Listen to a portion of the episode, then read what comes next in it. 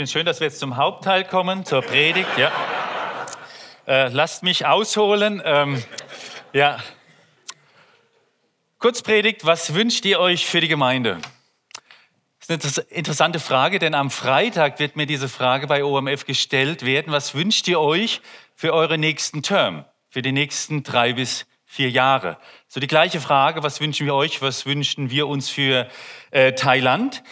Und äh, beim Nachdenken über die Frage ist mir eine ganz andere Frage gekommen, nämlich was wünscht sich Jesus wohl von uns, von euch als Gemeinde in den nächsten drei bis vier Jahre? Und äh, ich habe Jesus die Frage nicht direkt gestellt, er hat sie aber direkt beantwortet, und zwar mit drei Frauen zum Muttertag. Ich lese uns kurz diese Verse aus Lukas 8 vor. Und, es begab sich danach, dass er von Stadt zu Stadt und von Dorf zu Dorf zog und predigte und verkündigte das Evangelium von Reich Gottes. Und die Zwölf waren mit ihm. Dazu etliche Frauen, die er gesund gemacht hatte, von bösen Geistern und Krankheiten, nämlich Maria, genannt Magdalena, von der sieben Dämonen ausgefahren waren, und Johanna, die Frau des Chusa, eines Verwalters des Herodes, und Susanna und viele andere, die ihnen dienten mit ihrem Habe. Ich glaube, dass Jesus sich von uns wünscht, dass wir das haben, was diese drei Frauen hatten. Drei Frauen, Maria. Ich habe eine Maria, sie hat mich, aber was hatte denn die Maria aus Magdala, äh, von der Jesus sieben Dämonen befreit hat? Well, Maria war für die Leute, muss man sagen, völlig uninteressant. Maria kommt aus Magdala, ein kleines Fischerdorf beim Galiläischen See. Für den interessiert sich keinen, für den Ort und auch nicht für die Leute, die von dort kommen. Völlig uninteressant. Und sie hat sieben Dämonen. Das übersetzt sich in kaputt, ähm, belastet, zerstört. Das heißt, Maria hatte ein kaputtes und zerstörtes Leben. Das heißt, was hatte Maria? Sie hatte, keiner interessierte sich für sie und ihr Leben war kaputt. Und was macht so jemand bei Jesus? Unser Direktor Patrick Funk hat einmal gesagt, als Direktor lerne ich viele Menschen kennen, die Jesus dienen möchten. Was glaubt ihr, ist die wichtigste Qualität eines Menschen, der Gott dienen möchte? Es ist nicht die Ausbildung oder die bestimmte Begabung, die wichtig ist, um Gott zu dienen. Man muss kein Arzt sein, um Jesus nachfolgen zu können. Die wichtigste Qualifikation, um Gott zu dienen, ist ein dankbares Herz dafür, wie, wie Gott das eigene Leben verändert hat. Und das war Maria. Das ist Maria. Maria ist ein Mensch mit einem dankbaren Herzen, die mit Jesus unterwegs war, aus Dankbarkeit, was er für sie getan hat. Im Lukas lesen wir, es war Vergangenheitsform. Er hat sie von sieben Dämonen befreit. Sie hat erlebt, wie Jesus ihr Leben verändert hat. Und ich stelle mir vor, wenn Jesus so in der Menge da vorne war, dann war Maria irgendwo da hinten aber auch sie war mit Jesus unterwegs und wurde gefragt, du, du bist doch auch mit Jesus unterwegs. Und ich stelle mir vor, wie sie dann gesagt hat, ja, ich bin mit Jesus unterwegs. Und ich möchte auch gerne erzählen, warum. Was hat er in meinem Leben getan? Und das wünsche ich mir eben auch, dass ich, dass wir mit einem dankbaren Herzen in den nächsten drei bis vier Jahren unterwegs sein können. Maria, ein dankbares Herz. Was hatte denn Johanna?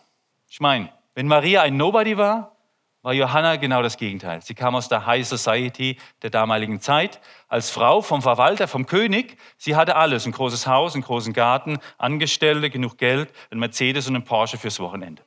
Alles da, was man sich wünscht, High Society.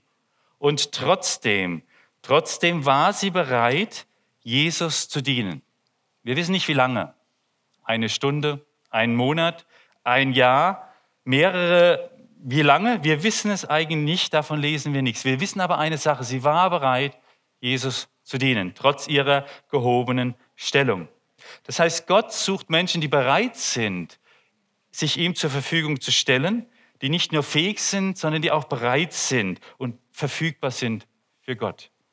Und das ist eine Herausforderung, denke ich, für uns alle, ob wir jetzt in Thailand, in Spanien oder in Deutschland sind, immer wieder die Bereitschaft zu haben, uns Gott zur Verfügung zu stellen. Aber das wünsche ich mir, das wünsche ich uns allen, dass wir das tun in unserem Leben. Vor anderthalb Wochen war ich in Freudenstadt. Meine Tante hat in Freudenstadt gewohnt, sie ist dort gestorben und ich habe sie, ich war dann auf dem Friedhof bei ihr. Und dann bin ich nochmal beim Friedhof langgelaufen, habe dann verschiedene Grabsteine gesehen. Ich, wer, wer auf dem Friedhof ist, der sieht, da ist normalerweise das Geburtsjahr, Geburtsdatum und dann das Endjahr, das Enddatum, steht dann auf diesen Grabstein. Und ist euch schon mal aufgefallen, dass der Bindestrich dazwischen immer länger ist, je länger das Leben war? Ist euch das schon mal aufgefallen? Ist auch nicht so.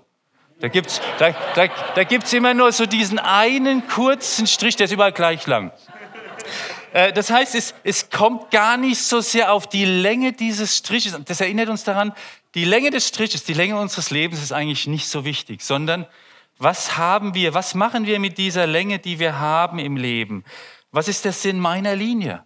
Was ist der Sinn deiner Linie? Jetzt muss ich selbst lachen. genau. Aber was ist denn der Sinn unserer Linie, unseres Lebens? Und das, daran erinnert mich Johanna, ich wünsche mir, dass ich mein Leben immer wieder Gott zur Verfügung stellen kann in den nächsten drei, vier Jahren. Das wünsche ich euch auch. Jetzt kommen wir zu Susanna. Zu Susanna. Das finde ich immer spannend, weil was wissen wir denn von Susanna? Äh, manche Übersetzer übersetzen Komma Susanna und manche übersetzen Komma und Susanna. Das wissen wir nicht so viel mehr. Und dann kann man sich natürlich fragen, ja, Lukas, warum sagst du, Susanna war mit Jesus unterwegs und du sagst uns nicht mal, was sie gemacht hat. War sie die Köchin? War sie eine gute Köchin? War sie eine Ermutigerin? Was hat sie denn gemacht? Lukas, warum sagst du uns nichts zu ihr? Und ich denke, das Besondere an Susanna ist, dass wir nichts Besonderes über sie wissen. Das ist jetzt kein Witz, sondern etwas Wichtiges. Denn ich stelle auch in meinem Leben fest, manchmal nehmen wir uns sehr wichtig, auch in unserem Dienst für Gott. Manchmal geht es uns mehr darum, dass Menschen mitbekommen, was wir getan haben, aber dabei geht es um Jesus. Und Susanne erinnert mich daran, dass es darum geht, mit einem demütigen Geist, mit einem demütigen Haltung einfach Gott zu dienen. Ich möchte das, ich wünsche mir das einfach für auch meine Zeit in den nächsten drei bis vier Jahren, dass ich demütig sein kann vor meinem Gott. Und dass es mehr um Jesus geht und nicht so sehr um mich, in dem, was ich tue und in dem, was ich auch sage. Und das ist vielleicht der herausforderndste Punkt von allen. Das war jetzt eine Kurzpredigt, aber ich habe euch diese drei Frauen Gedanken mitgebracht, könnt ihr daher nochmal mehr drüber nachdenken. Mein Wunsch ist es für mich, für uns, für uns alle in den nächsten Jahren, dass wir das haben, was Maria, was Johanna und was Susanna hatten, dass wir Jesus folgen können mit einem dankbaren Herzen, mit der Bereitschaft, ihm zu, ihm zu dienen, mit der Verfügbarkeit für ihn und auch mit einem demütigen Geist. Dafür möchte ich beten. Lasst mich beten. Und Herr, ich danke dir für diese Erinnerung daran, was du dir eigentlich wünschst von uns in unserem Leben. Und ich danke dir, dass wir dir das auch geben können und bringen können und dich bitten können, Herr, leite du uns, dass wir immer wieder neu dankbar sind in unserem Herzen. Leite du uns in die Verfügbarkeit zu dir und leite du uns auch in die Demut, dass wir immer wieder neu leben. Es geht um dich, Herr, und nicht um uns, Herr. Und dazu führe und leite und segne uns, Herr. Amen.